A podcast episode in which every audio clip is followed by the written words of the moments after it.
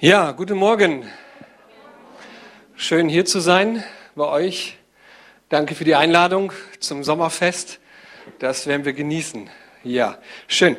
Ich habe aufs Herz bekommen, mit euch ein Thema zu teilen, wenn aus Krisen Chancen werden.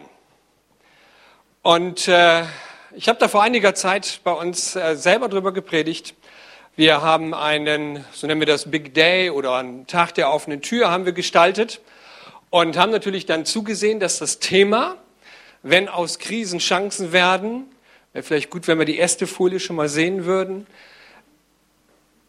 Das haben wir natürlich dann promotet. Das war dann überall drin. Das stand in der Tageszeitung, das stand äh, auf Facebook, äh, auf den ganzen Einladungszettel, die wir dann verteilt haben. Und äh, Interessant war aber, dass die Tageszeitung einen Fehler gemacht hat. Wenn aus Krisen Chancen werden, so heißt ja das Thema. Und dann stand in der Tageszeitung, wenn aus Chancen, nein, wenn aus Krisen, nee, wo war, wenn aus Chancen Krisen werden. Ja, und äh, wir haben das gar nicht gesehen in unserem Eifer. Und äh, irgendwann stand dann dieser Artikel, den die Zeitung veröffentlicht hat, wenn aus Chancen Krisen werden, stand abgelichtet bei Facebook und darunter. Da bin ich mal gespannt, wie das wird.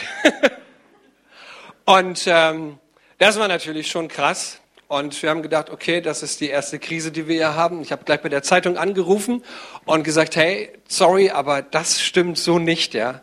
Also wir sprechen hier und glauben daran, dass aus Krisen Chancen werden. Und sie war am Lachen und äh, fand das selber sehr witzig und hat gesagt, hey, wir bringen ihn noch mal raus, gar kein Thema. Und so hatten wir zwei gute Artikel gehabt. Und äh, ich möchte euch in das Thema hineinnehmen, weil Krisen gehören zu unserem Leben. Max Frisch hat einmal gesagt, äh, Krisen sind Chancen, man muss ihnen nur den Beigeschmack einer Katastrophe nehmen. Ja, das eben geschilderte ist ja keine richtige Krise. Ja, es sollte, sollte eine kleine Einleitung sein. Und mit Gottes Hilfe ist es auch möglich. Wir erleben alle Krisen. Krisen gehören zu unserem Leben. Krisen bewegen etwas und verändern auch etwas in unserem Leben. Nur die große Herausforderung ist, dass wir jeder Krise den Beigeschmack einer Katastrophe nehmen. Und wenn wir drin stecken, dann haben wir alle so dieses Empfinden, oh Mann, das wird nichts mehr und das ist ganz schlimm und wie komme ich denn da nur raus? Was ist eine Krise? Eine Krise bezeichnet eine problematische, mit einem Wendepunkt verknüpfte Entscheidungssituation. Und darum wird es heute sehr stark gehen. Bezeichnet eine problematische, mit einem Wendepunkt verknüpfte Entscheidungssituation. Das Wort Krise kommt eigentlich aus dem Griechischen, vom Verb her auch äh, krinein, heißt trennen. Eine Krise, wenn wir da reinrutschen, wird immer etwas trennen, wird uns zu Entscheidungen herausrufen und herausfordern. Und wir werden es vielleicht nach der Krise anders machen als vor der Krise. Oder wir sind sogar noch entschlossener, die Dinge durchzuziehen und genau bei dem zu bleiben, wie wir es erkannt haben. Ja, wenn wir natürlich aufgrund unseres Glaubens von äh, Menschen verfolgt werden oder nicht gut behandelt werden, dann hoffen wir, dass diese Krise nicht dazu führt, dass wir unseren Glauben absagen, sondern noch entschlossener und entschiedener Jesus nachfolgen, sagen, hey, und jetzt erst recht, jetzt werde ich beten und die Menschen segnen, die mir Schwierigkeiten im Leben bereiten. Was bewirkt eine Krise? Eine Krise stellt bisherige Erfahrung in Frage und hat oft für die Person einen bedrohlichen Charakter. Und äh, das durfte ich selbst erfahren. Jeder wird sicherlich schon die ein oder andere Krise durchgelebt haben. In meinem Leben gab es verschiedene Krisen. Ich würde sagen, so zwei große Krisen gab es in meinem Leben. Einmal, ich hatte einen schweren Verkehrsunfall vor langer, langer Zeit, da ist mein bester Freund ums Leben gekommen oder einer meiner Freunde ums Leben gekommen. Das stellte eine richtig große Krise in meinem Leben dar und das führte auch zu einem Wendepunkt. Eine weitere Krise, was wir als Ehepaar erleben durften, das äh, mit der zweiten Schwangerschaft meiner Frau wurde uns ähm, bekannt gegeben, dass dieses Kind schwerst behindert sein wird. Und äh, das war schon eine enorme Krise für uns. Und wir, wir spürten aber, dass da, wo wir uns auf Gott verlassen konnten, dass da etwas Festes in unser Herz und unsere Gedanken hineinkamen und wir ermutigt wurden, wirklich an Jesus zu bleiben und äh, nicht die empfohlene Abtreibung durchzuführen, sondern sich zu dem Kind zu stellen, was Gott dort geschenkt hat. Und Gott gab viel, viel Gnade und heute haben wir einen gesunden Sohn, der studiert und äh, ist ein richtig feiner Kerl. Gott hat Gnade geschenkt, ja, und das tut gut. Es gibt in unserem Leben ganz natürliche Krisen und wenn wir uns das Leben einfach mal so als Linie, äh, nicht als Lilie, sondern als Linie vorstellen, wir haben nämlich Lilien im Garten, also ähm, wissen wir ganz genau, dass unser Leben natürlich, wenn es mit dem Punkt ähm, X oder Null anfängt und vielleicht, wenn es gut läuft, werden wir vielleicht 80, dass unser Leben natürlich nicht so verläuft. Sondern wenn wir von natürlichen Krisen sprechen und eine Lebensspanne von null Jahren oder einigen Tagen bis Jahre zu leben und Jahrzehnte zu leben haben, werden wir spüren, dass, wenn wir von natürlichen Krisen sprechen, dass schon die erste Krise die wir erleben, die Geburt ist. Ja, wir wären eigentlich zur Welt gebracht in einer Krise, weil du und ich, wir mussten den Mutterleib verlassen und da war es schön, da war es warm, da war es sicher und äh, dann musste man auf einmal raus und das war für dich wie für mich, war das eine Krise. Ja, so ging es erstmal. Wir haben uns alle sehr erschrocken. Ja, erstmal ging es nach unten für einen vielleicht einen ganz kurzen Moment und dann ging es aber gleich wieder nach oben und wir waren glücklich, dass wir endlich da waren. Und auch da mussten wir eine Entscheidung treffen und wer das noch nicht tat, der bekam einen Klaps auf den Po und es wurde kräftig durchgeatmet. Ne? Und da wussten wir, irgendwie hat sich hier etwas verändert. Eine sehr problematische Situation, voller Stress, und äh, dann war es auf einmal kalt und irgendwie ganz anders und wir fingen an zu atmen. Wir waren da. Unser Leben hat einen Wendepunkt erfahren. Es sind ganz normale Krisen, die zu unserem Leben gehören. Also jeder Mensch hat Krisen. Es gibt natürliche Krisen und handlungsbedingte Krisen. Die nächste Krise ist vielleicht, um nur ein paar zu nennen, ist vielleicht dein, deine Pubertät gewesen. Ja, da geht es auch nochmal richtig runter, vielleicht bei den einen ein bisschen mehr, bei den anderen weniger. Das dauert verhältnismäßig unterschiedlich lange. Dann gibt's nochmal irgendwann, da gibt's immer wieder so ein paar Krisen, dann gibt's die Midlife Crisis, Crisis, da geht's nochmal richtig ab und, äh, und, und, und. Ja, unser Leben geht rauf und runter. Wenn wir sagen, wir haben hier unten den Minusbereich, dann erleben wir das auch so. Und hier oben ist der Plusbereich. So sieht unser Leben aus mit äh, ganz natürlichen Krisen. Wir haben die Geburt, wir haben die Pubertät, wir haben die Midlife Crisis, äh, was sich was einfach da ist, was wir auch nicht wegdiskutieren können. Es gibt keinen Menschen, der keine Krise hat. Krisen gehören zu unserem Leben. Wichtig ist nur, dass wir diese Krisen, in denen wir stecken, auch als Wendepunkt erleben und auch erfahren und sagen, okay, hier treffe ich eine Entscheidung. Und äh, der Punkt der Entscheidung ist ja, in der Regel dort, wo, wo wir in einer Krise stecken. Ist es hier? Hier entscheiden wir uns zu atmen. Ist es hier, unser Leben verantwortungsbewusst in die Hände zu nehmen und nicht zu bleiben, nicht zu sagen, ich bleibe in dieser Pubertät. Menschen haben eine Krise, wenn sie mit 40 noch immer Mama brauchen und Papa brauchen und sich nicht ab, abgenabelt haben. Ja, sie sollten irgendwann mal sagen, nein, jetzt stehe ich auf eigenen Beinen. Ja, ähm, Menschen rutschen und jeder von uns rutscht mehr oder weniger auch in eine Krise der, der Midlife Crisis hinein, wo wir eine, eine entscheidende Frage uns stellen müssen. Wollen wir so weiterleben oder wollen wir das komplett verändern? Ja.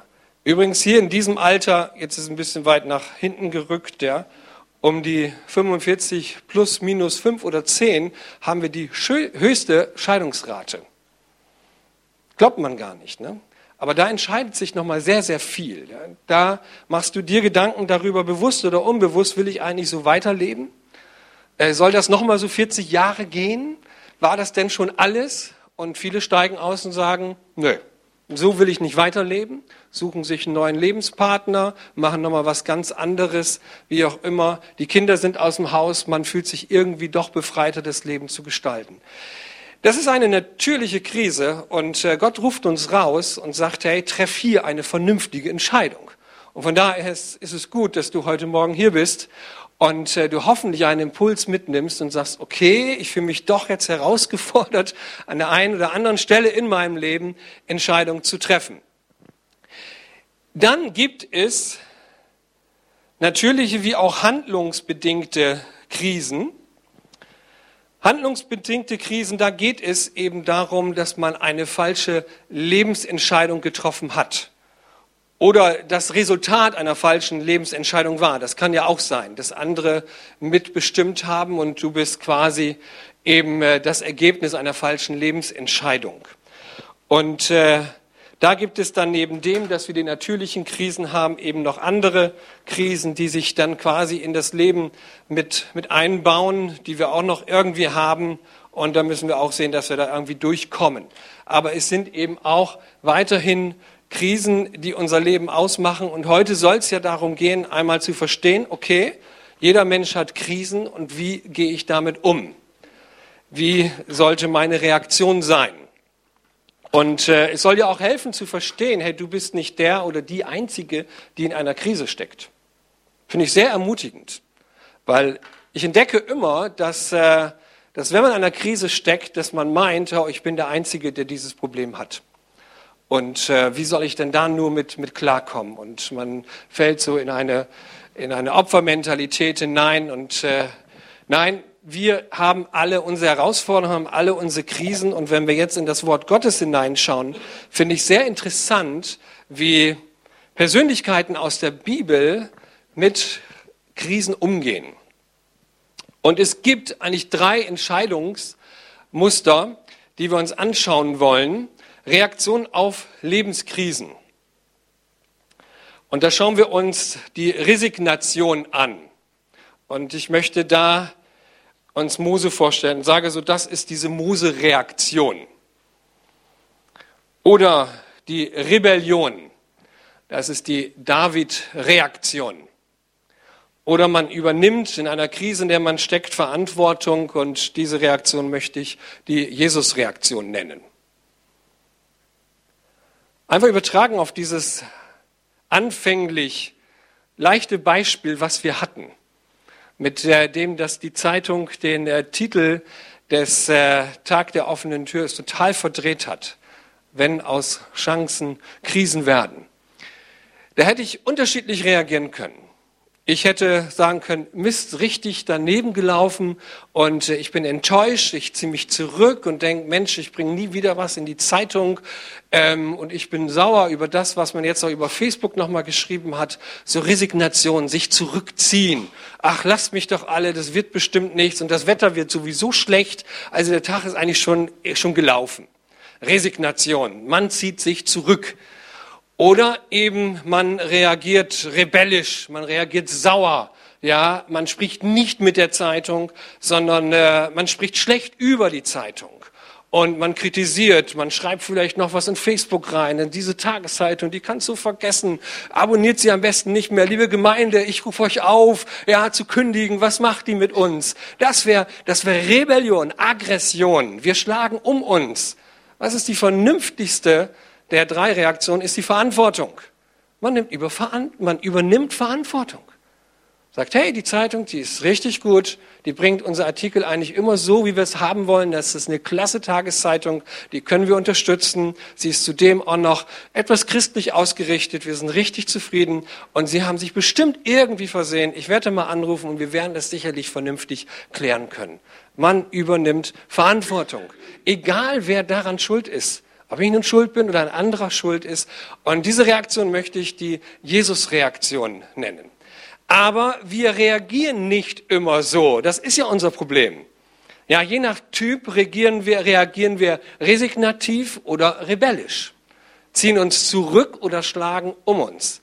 Und jetzt finde ich es auch interessant, wenn wir in die ein oder andere Krise reinrutschen, wie Gott damit umgeht. Und dieser Punkt hat mich total begeistert. Er lässt uns in mich nicht hängen, sondern er findet immer einen Weg, uns irgendwie aus dieser Krise wieder rauszuholen, uns zu begegnen.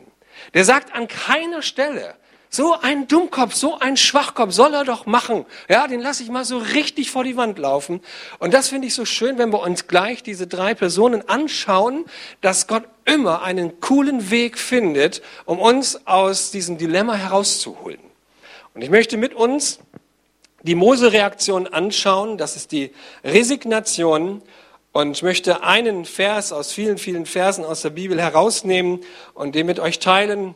Und da heißt es im zweiten Buch Mose Kapitel 2, Vers 15, und es kam vor dem Pharao, der trachtete danach, Mose zu töten. Aber Mose floh vor dem Pharao und hielt sich auf im Lande Midian. Eine typische Reaktion, weglaufen. Kennen wir. Ne? Entweder Kündigung schreiben und auf den Tisch legen oder weglaufen aus Beziehungen, weglaufen aus schwierigen Gesprächen oder Situationen, einfach raus. Ich will raus, ich halte es hier nicht mehr aus. So ging es dem Mose auch. Was ist da geschehen? Ihr kennt die Geschichte um Mose.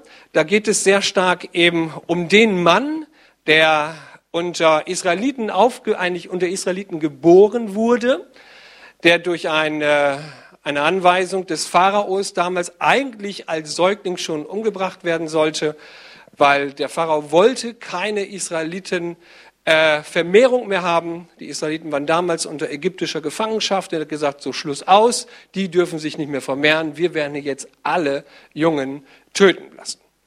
Mose hat es überlebt, weil seine Mutter eine kluge Frau war. Sie hat ihn ausgesetzt. Pharaos Tochter hat ihn entdeckt, zu sich genommen und er wuchs als Israelit, eigentlich als äh, Knecht und Sklave des äh, ägyptischen Volkes beim Pharao auf. Aber sein Herz und seine Leidenschaft galt eigentlich seinen Landsleuten. Und irgendwie zog es ihn immer wieder dahin. Weil das Schöne war auch, dass natürlich Pharaos Tochter ihn nicht stillen konnte. Sie brauchte eine Amme und wer stand zur Verfügung? Moses leibliche Mutter. Also von da ist ganz viel rübergegeben worden an, äh, an Kultur, an Beziehung, an Freundschaft und, und, und. Und es zog ihn immer wieder, gerade als junger Mann, zog es ihn immer wieder zu seinen hebräischen Brüdern, heißt es da, also zu den Israeliten. Und dann sah er, wie ein Israeli sich angelegt hatte mit einem ägyptischen Aufseher. Und der ging ziemlich brutal vor und äh, drangsalierte den Israeli. Und Mose ging dahin und mischte sich ein und schlussendlich erschlug er den Ägypter, den Angestellten des Pharaos. Und das war heftig. Er dachte, okay, ich gucke mich mal eben kurz um, schaut keiner, den verschar ich mal im Sand und gut war's und weiter geht's. Am nächsten Tag kommt er wieder an die ähnliche Stelle und da streiten sich zwei seiner Landsleute und Mose geht dazwischen und sagt, hey, sag mal, was soll das? Ihr müsst zusammenhalten. Und der eine sagt dann auf einmal zu Mose, ach, willst du mich jetzt auch töten? Bin ich jetzt der Nächste? Und Mose fällt in eine Krise und sagt, nein, das ist jetzt offenbar geworden. Und äh, dann hört er davon, dass der Pharao sagt so, und jetzt reicht's. Ja, diesen Mose werden wir erledigen. Gut, ich glaube, jeder von uns hätte die Flucht ergriffen, oder? Finde ich normal, ja? Aber übertragen auf unser Leben laufen wir, glaube ich, manches Mal zu viel und zu oft weg. Und jetzt finde ich das so schön. Mose reagiert mit Resignation. Okay, es hat alles nichts gebracht, ja meine Leidenschaft zum, zu meinem Volk bringt mich eigentlich nicht nur hinter Gittern, sondern führt mich sogar in den Tod, wenn ich nicht aufpasse und er läuft weg. Und dann begegnet Gott dem Mose, dem, der weggelaufen ist, der alles hingeschmissen hat, der resignativ sich verhalten hat, er begegnet diesem Mann. Mose hütet die Schafe in Midian ein ganz anderer Landstrich, weit weg vom Pharao. Und auf einmal sieht er einen brennenden Dornbusch. Und er wundert sich, okay, äh, brennende Dorn, Dornbüsche kenne ich, aber das, was hier passiert, ist sehr eigenartig. Der brennt und verbrennt nicht. Und dann denkt er sich, ja, der muss ihm mal nachschauen, ja. Wie kann denn das sein? Der brennt ja schon, was weiß ich, hat er schon zwei Stunden gebrannt und der ist immer noch nicht verbrannt. Und dann geht er hin, schaut sich das an und einmal spricht jemand aus diesem Dornenbusch zu ihm und sagt, du, Mose, heiliger Boden ist hier. Zieh deine Schuhe aus und komm nicht näher. Und dann sagt er, hey, wer bist du? Ja, und dann spürt er und hört er, dass er da mit Gott zu tun hat. Ich bin, ich bin Gott. Ja, wie heißt du? Du, ich heiße so, das, was ich tun werde, so heiße ich. Also du wirst es erfahren, wer ich bin, an dem, dass du siehst, was ich tun werde. Er stellt sich nicht mit Namen vor. Auch interessant, die Geschichte. Ne? Warum stellt Gott sich nicht mit Namen vor? Weil der Namensgeber ist immer größer als der, der den Namen bekommt. Sehr interessant an dieser Stelle. Und äh, Mose ist nicht größer als Gott. Und von daher sagt Gott einfach, hey, äh, du wirst erleben, was ich tun werde, das bin ich auch. Und ich beauftrage dich, jetzt erneut hinzugehen. Sehr interessant, oder? Ich beauftrage dich jetzt, deine Resignation zu beerdigen. Steh auf und geh hin.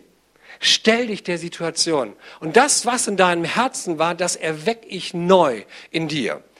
Und äh, das macht absolut Mut. Ja? So dieses Dornbusch-Erlebnis. Und ich glaube, in unserem Leben als Christen gibt es so dieses Dornbusch-Erlebnis, dass Dinge geschehen in unserem Leben, die wir irgendwie nicht zuordnen können. Aber durch diese Dinge, die wir nicht zuordnen können, wie sie auch aussehen, spricht Gott oftmals zu uns und durch uns, oder? Da, da ist ein Reden Gottes drin und da müssen wir nur manches Mal besser hinhören und vielleicht aufmerksam sein und uns die Frage stellen, okay, was hat mir das jetzt zu sagen? Finde ich sehr wichtig. Sich auch mal eine Zeit vielleicht zu nehmen, eine ganz besondere Zeit, vielleicht mal einen Tag Urlaub, einen Vormittag, einen ganzen Abend mal mit Gott zu verbringen und gewisse Fragen loszuwerden. Gott, was hast du mir zu sagen? Und Gott spricht oftmals durch gewisse Ereignisse und Erlebnisse. Aber er holt den Mose heraus und setzt ihn wieder dorthin, wo er hergekommen ist. Er lässt es nicht zu, dass Mose weiterhin in seiner Resignation bleibt. Und warum? Ich glaube, weil Mose ein Mann war, der sich auf Gott ausgerichtet hat. Er wollte es wissen, aber er brauchte Gottes Hilfe, um da rauszukommen. Das nächste ist die, die David Reaktion und das ist die, die Rebellion. David, ein Mann, so lesen wir sogar nach dieser Geschichte, die ich euch gleich sagen werde, ein Mann nach dem Herzen Gottes, aber der eine ganz schiefe Geschichte mit sich herumträgt. David, der König des äh, israelischen Reiches damals, eigentlich ein begabter Stratege und Kriegsmann, der kleine Hirtenjunge, der von, von den großen Leuten übersehen wird, schlussendlich doch König wird und äh, sehr erfolgreich sein Reich, sein Königreich ausbreitet, der regelmäßig in den Krieg zieht. Ich sage immer so gerne, damals sind die in der Antike so oft in den Krieg gezogen, wie unsere Frauen shoppen gehen. Ja? Also es war an der Tagesordnung. Ne? Man zieht in den Krieg und äh, der David hatte sehr viel Glück. Irgendwann war es aber so, dass er vielleicht müde war und er sagt, ich bleib zu Hause, lass ihn mal kämpfen. Und er begab sich des Nachts auf seinem Balkon und sah in einer Nachbarschaft eine schöne Frau sich waschen. Und er fing an, sie zu begehren. Und äh, er rief sein, seine Diener zu sich und sagte, hey, holt sie mal her. Und äh, dann wird uns eine Geschichte beschrieben, dass der König David in den Ehebruch fällt und äh, die Nachbarin geht wieder, stellt aber fest, oh, bin schwanger geworden. Was nu? Ja, ihr Mann hat nichts davon mitbekommen, weil das ein sehr loyaler äh, Soldat ist, der unter dem König David natürlich dient. Der war gerade an der Front. Und der König hatte nichts Besseres zu tun, als die Frau seines mitbesten Soldaten zu verführen und sie zu schwängern. Und nun war er natürlich enorm in der Klemme, was machen wir da? Und ähm, dann rief er quasi seinen, seinen Obersten und sagte, du, das Ding müssen wir irgendwie regeln, bestell mal den Uriah nach Hause. Na, der hat's mal verdient, nach Hause zu kommen. Und ich will noch mal persönlich mit ihm auch reden. Und dann kommt der Uriah, also der Mann von der, der Nachbarin, die jetzt gerade schwanger geworden ist vom David. Auch gut, ne? Hat er doch einen Plan gehabt. Und dann äh, wird er nach Hause gerufen. Und David spricht natürlich erstmal mit ihm und sagt, hey, schön, dass du da bist. Wie ist es denn an der Front? Ja, so und so, läuft ganz gut. Na prima. Dann, dann genieß mal diese Zeit. Du bist jetzt zu Hause. Geh mal nach Hause und genieß es. Und der Uriah, ein ganz loyaler Mann, geht nicht in sein Haus hinein, sondern legt sich vor die Tür seines Hauses mit seinen Knechten. Und äh, dem David wird das gleich berichtet, du hast es schon gehört, der Uriah hat draußen vor seiner Tür geschlafen mit seinen Knechten, der ist nicht zu seiner Frau reingegangen. Ja, das kann doch nicht sein, sagte David, ja, holt ihn mir mal her, das gibt's doch nicht. Uriah kommt wieder zum König und äh, der König fragt ihm, Uriah, sag mal, äh, was ist da passiert? Du bist zu Hause, ich äh, habe mich erkundigt, wie es dir geht, dir geht's gut, ich habe dir gesagt, geh nach Hause, genieß diese Zeit jetzt. Und was machst du? Ja, ich kann doch nicht zu meiner Frau eingehen und bei meiner Frau liegen und mit ihr schlafen. Meine besten Freunde sind an der Front. König, ich kämpfe hier für dich. Mein Herr Oberster, der, der kämpft gerade und da kann ich doch nicht sagen, ich genieße das Leben. Hey, das sind Leute, die mir mitunter das Leben gerettet haben. Das geht nicht. Ach, Uriah, komm, wir werden erstmal essen und feiern. Und er machte ihn betrunken, so heißt es dort. Und dann geht die Geschichte weiter und er schickt ihn wieder nach Hause weiß doch ganz genau, Betrunkene haben immer gerne Sex, ja, wenn sie noch nicht zu sehr betrunken sind. Und er kommt nach Hause und legt sich wieder vor die Tür. Oh Mann. Und der David, der kriegt eine Krise, sagt er, es kann nicht sein mit dem Kerl, so loyal. Und dann schreibt er an den Obersten einen Brief. Und da steht nämlich drin, stellt Uriah vorne hin, wo der Kampf am härtesten ist und zieht euch hinter ihm zurück, dass er geschlagen werde und sterbe. Warum wollte er das? So, weil er etwas vertuschen wollte.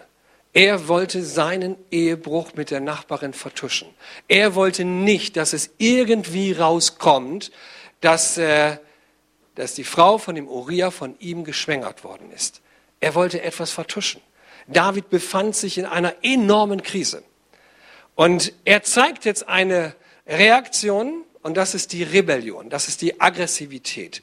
Er, er schlägt um sich. Er versucht das selbst mit seinen Mitteln jetzt zu klären. Er, er fängt an, eine, eine fiese Sache zu inszenieren. Er schreibt einen Brief, so seht zu, dass der Uriah nicht wiederkommt. Ich muss hier etwas vertuschen. Eine ganz fiese Nummer. Aber es ist auch eine Reaktionsweise, wie wir reagieren können. Wir kommen in eine Krise, wir kommen in Schwierigkeiten und wir fangen an, um uns zu schlagen. Natürlich oftmals nicht mit Fäusten, sondern mit Worten. Wir fangen an, schlecht zu reden über den einen, über den anderen, vielleicht sogar über unseren Ehepartner, weil wir gerade in einer Ehekrise sind und sich vielleicht herausgestellt hat, da ist auch ein Ehebruch vorgefallen. Und wir fangen an, uns aggressiv zu outen. Und wenn das nichts bringt, dann fangen wir sogar an, und das ist die andere Reaktionsweise, dass wir die Aggression gegen uns richten. Wir fangen an, uns zu, zu ritzen, zu schlagen, wie auch immer. Es ist auf jeden Fall eine Art und Weise, mit der Krise umzugehen. Und nun kommt etwas, was ich sehr ermutigend finde. Gott sendet einen Nathan, einen Menschen in das Leben von einem David. Sehr schön. Und da kommt ein Nathan, der einen prophetischen Auftrag hat und der spricht mit dem König, der kriegt da tatsächlich eine Audienz. Und äh, Nathan sagt, du König, ich soll dir eine Geschichte erzählen. Und er erzählt ihm eine Geschichte von einem Mann, der sich ein Lamm gekauft hat und dieses Lamm wuchs in der Familie auf und man liebte dieses kleine Lamm ähnlich wie man eine Tochter liebt, so heißt es dort. Und er erzählt der Nathan die Geschichte weiter und weißt du, König, was dann geschieht? Der Gutsherr, der nur ein paar Kilometer weiter wohnt, bekommt hohen Besuch. Und er ist zu geizig, sein eigenes Schaf zu schlachten. Man sagt, geht mal zum Nachbarn und holt dieses, dieses Schaf vom Nachbarn. Das äh, werden wir heute zur Speise bereiten für unsere Gäste. Und der David, der flippt aus. Der sagt, was für eine Ungerechtigkeit. Das kann doch wohl nicht sein, ja? Wie kann dieser Gutsherr sich das erlauben? Der hat den Tod verdient, ja? Und dann erleben wir, dass Nathan da sitzt und sagt, weißt du was, du sprichst gerade das Urteil über dein Leben aus. Genau das hast du getan. Und äh, David erkennt auf einmal und äh, tut Buße. Und Nathan sitzt da und hilft ihm jetzt, das irgendwie zu klären. Und er sagte, weißt du was, es wird definitiv so sein, du wirst nicht sterben. Gott hat nochmal Gnade mit dir. Aber was geschehen wird, dass, dass das Kind wird nicht lange leben. Es wird sterben. Aber David bekommt eine, eine Chance. Und er geht ins Gebet und er fastet und er ringt darum. Aber dieser Nathan ist zum David gekommen und versucht ihn abzuholen, versucht ihn herauszuholen aus dieser, dieser Rebellion, aus dieser aggressiven Form des Lebens und des sich um sich Schlagens. Und ähm, schlussendlich kommt der David auch wieder zurecht, weil es da jemanden gibt, der ihn abgeholt hat. Als nächstes schauen wir uns an, die Jesus-Reaktion, das ist eigentlich die schönste von allen. Jesus, der auch in eine enorme Krise hineinrutscht, eigentlich in die größte Krise seines Lebens. Er ist mit seinen Jüngern unterwegs und weiß, okay, nun ist die Stunde gekommen, wo ich verraten werde. Und äh, ich werde auf jeden Fall das so nicht überleben können. Und dann geht er mit seinen Jüngern in einen Garten hinein und Jesus weiß so innerlich, okay, das ist jetzt der Zeitpunkt, wo, wo es jetzt dazu kommen wird, wo ich abgeholt werde. Und tatsächlich, da kommen einige Soldaten, so heißt es dort, und äh, wollen ihn gefangen nehmen, weil er verurteilt wird der, der Gotteslästerung. Und äh, dann heißt es in Matthäus 26, 51, und siehe, einer von denen, die bei Jesus waren, streckte die Hand aus und zog sein Schwert und schlug nach dem Knecht des hohen Priesters und hieb ihm das Ohr ab. Jesus hätte da sagen können, okay, das ist die richtige Art und Weise, damit umzugehen. Ja, wir metzeln sie alle nieder. Ja, aber er reagiert nicht rebellisch, nicht aggressiv. Er läuft auch nicht weg, so nach dem Motto, oh Mann, das wollte ich doch nicht. Jetzt ist es doch da. Ich, äh, ich verziehe mich hier, die haben jetzt genug zu tun mit dem äh, geschlagenen Soldaten und mit meinen Jüngern, also ich bin hier fein raus. Nein, er übernimmt Verantwortung. Da sprach Jesus zu ihm, stecke dein Schwert an seinen Ort, denn wer das Schwert nimmt, der wird durch das Schwert umkommen. Interessant, er übernimmt Verantwortung, er bleibt in dieser Situation drin, er bleibt in dieser Krise drin. Er weiß, es wird einen Wendepunkt geben, aber ich bleibe drin. Ich weiche nicht aus. Ich, äh, ich kläre diese Situation hier. Und das sind immer wieder diese Wendepunkte in unserem Leben, die zeichnen sich eigentlich immer hier ab. Da, wo wir in natürlichen oder auch handgemachten Krisen hineingehen, da sind eigentlich so die Entscheidungen, die wir oftmals treffen. Und äh, wo wir sagen, okay, was wollen wir jetzt tun? Und wir haben alle die Möglichkeit, uns für das eine wie für das andere zu entscheiden. Und Gott macht uns natürlich Mut, mit ihm zu sagen, ich bleibe in dieser Situation drin. Ich gehe da jetzt durch. Ich übernehme Verantwortung. Ich stelle mich dieser Situation. Und wie gut ist es doch, dass wir als Christen sagen können, okay, mit meinem Gott gehe ich da durch. David sagt an einer Stelle in den Psalmen, mit meinem Gott kann ich über Mauern springen. Er scheint etwas gelernt zu haben, nicht wegzulaufen, nicht gegen die Mauer zu rennen, sondern Verantwortung zu übernehmen und zu schauen, wie komme ich jetzt weiter im Leben. Und da macht uns das Wort Gottes Mut. Und wenn wir hineinschauen, wenn aus Krisen Chancen werden, Mose wurde von einem Flüchtigen zum Helden. Mose ist jemand geworden, der Geschichte schreibt, den ich glaube, jeder heute kennt. Jeder kann irgendwas mit Mose anfangen. Mose hat Verantwortung übernommen und Gott hat ihm dabei geholfen. David ist vom Mörder zum Mann nach dem Herzen Gottes geworden. Warum? Weil er sich von Gott herausrufen lassen hat in dieser Krise seines Lebens. Und Jesus ist vom Toten zum Fürsten des Lebens geworden, so heißt es einer Stelle. Ja, er ist gestorben, aber er ist auch auferstanden und er hat sich auf, die, auf den Thron Gottes gesetzt. Er ist der, der heute regiert und er ist der, der heute die größte Weltreligion anführt, die es auf unserem Planeten gibt. Wenn aus Krisen Chancen werden, das heißt, so sagt auch Hans Arndt, bedeutende Erfolge sind das Ergebnis von überwundenen Krisen. Und oftmals, wenn wir von Erfolg sprechen und nochmal fragen, ja, wie ist es denn dazu gekommen, erleben wir, dass man eine Krise ausgehalten hat. Auch die Ehen, die ausgehalten haben, sind heute oftmals auch gute Ehen. Sie sind stabil, weil man durchgegangen ist. Ja, die Eltern sind glücklich, dass sie das mit ihren Kindern ausgehalten haben, dass sie die noch nicht rausgeschmissen haben, sondern dass sie irgendwie diese Krise mit ihnen überwunden haben. Du bist hoffentlich froh, dass du noch Teil dieser Gemeinde bist, weil du die letzte Krise mit dieser Gemeinde überstanden hast.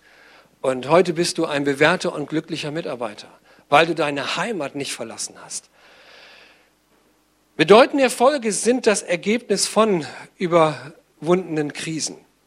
Und äh, das macht mir Mut, in Krisen zu bleiben, sie auszuhalten. Darum zu wissen, ich breche nicht gleich ab. Denn das ist eigentlich so das Denken unserer Gesellschaft, hey, so schnell wie möglich die Krisen äh, überwinden, indem, dass ich rausgehe, dass ich abbreche. Aber Gott macht uns Mut und sagt, hey, bleib drin. Halt es noch einen Moment aus. Ich möchte dir heute Morgen Mut machen, drin zu bleiben und es auszuhalten. Und ich glaube, Gott wird dir dein Dornbusch-Erlebnis geben oder hat einen Nathan für dich, der dich durch diese Krise hindurchbringen wird, der dir helfen wird, da durchzukommen. Ich glaube, Gott hat Möglichkeiten, dir zur Seite zu stehen. Aber brich nicht zu schnell ab, sondern bleib drin. Und rechne damit, dass Gott spricht auf eine übernatürliche und hervorragende Art und Weise. Und so möchte ich dir und uns Mut machen. Vielleicht kommt das Team schon nach vorne. Und äh, wir reflektieren noch mal ein bisschen das, was wir gehört haben. Ich weiß nicht, wo du heute Morgen stehst oder wie du heute hierher gekommen bist. Ich glaube, es ist sehr wichtig zu verstehen, hey, du bist nicht der Einzige, der eine Krise hat. Es gibt natürliche Krisen wie handlungsbedingte Krisen. Aber wichtig ist, glaube ich, zu verstehen, Krisen gehören zu unserem Leben dazu. Amen. Wir leben nicht auf Wolke 7. Bei uns läuft nicht immer alles safe und gerade, sondern unser Leben ist in Bewegung. Es ist wie eine Achterbahn. Es geht rauf und runter. Und äh, Gott sagt aber, ich will an dieser Stelle in deinem Leben bei dir sein. Und ich mache dir Mut, auch diese Krise nochmal zu nehmen und auch vielleicht jetzt gerade, wenn wir nochmal in eine Zeit der Anbetung gehen, wo wir Gott nochmal ein Lied singen, vielleicht gerade auch in dieser Zeit, der Reflexion zu sagen, Gott, okay, ich weiß um die Dinge, die jetzt wirklich schräg laufen in meinem Leben. Und ich weiß um den Punkt, wo ich auch gerade stehe. Und vielleicht sitzt du heute auch hier und sagst, eigentlich habe ich mir gesagt, okay, ab Montag ist genug. Ich habe meine Kündigung schon bereit liegen.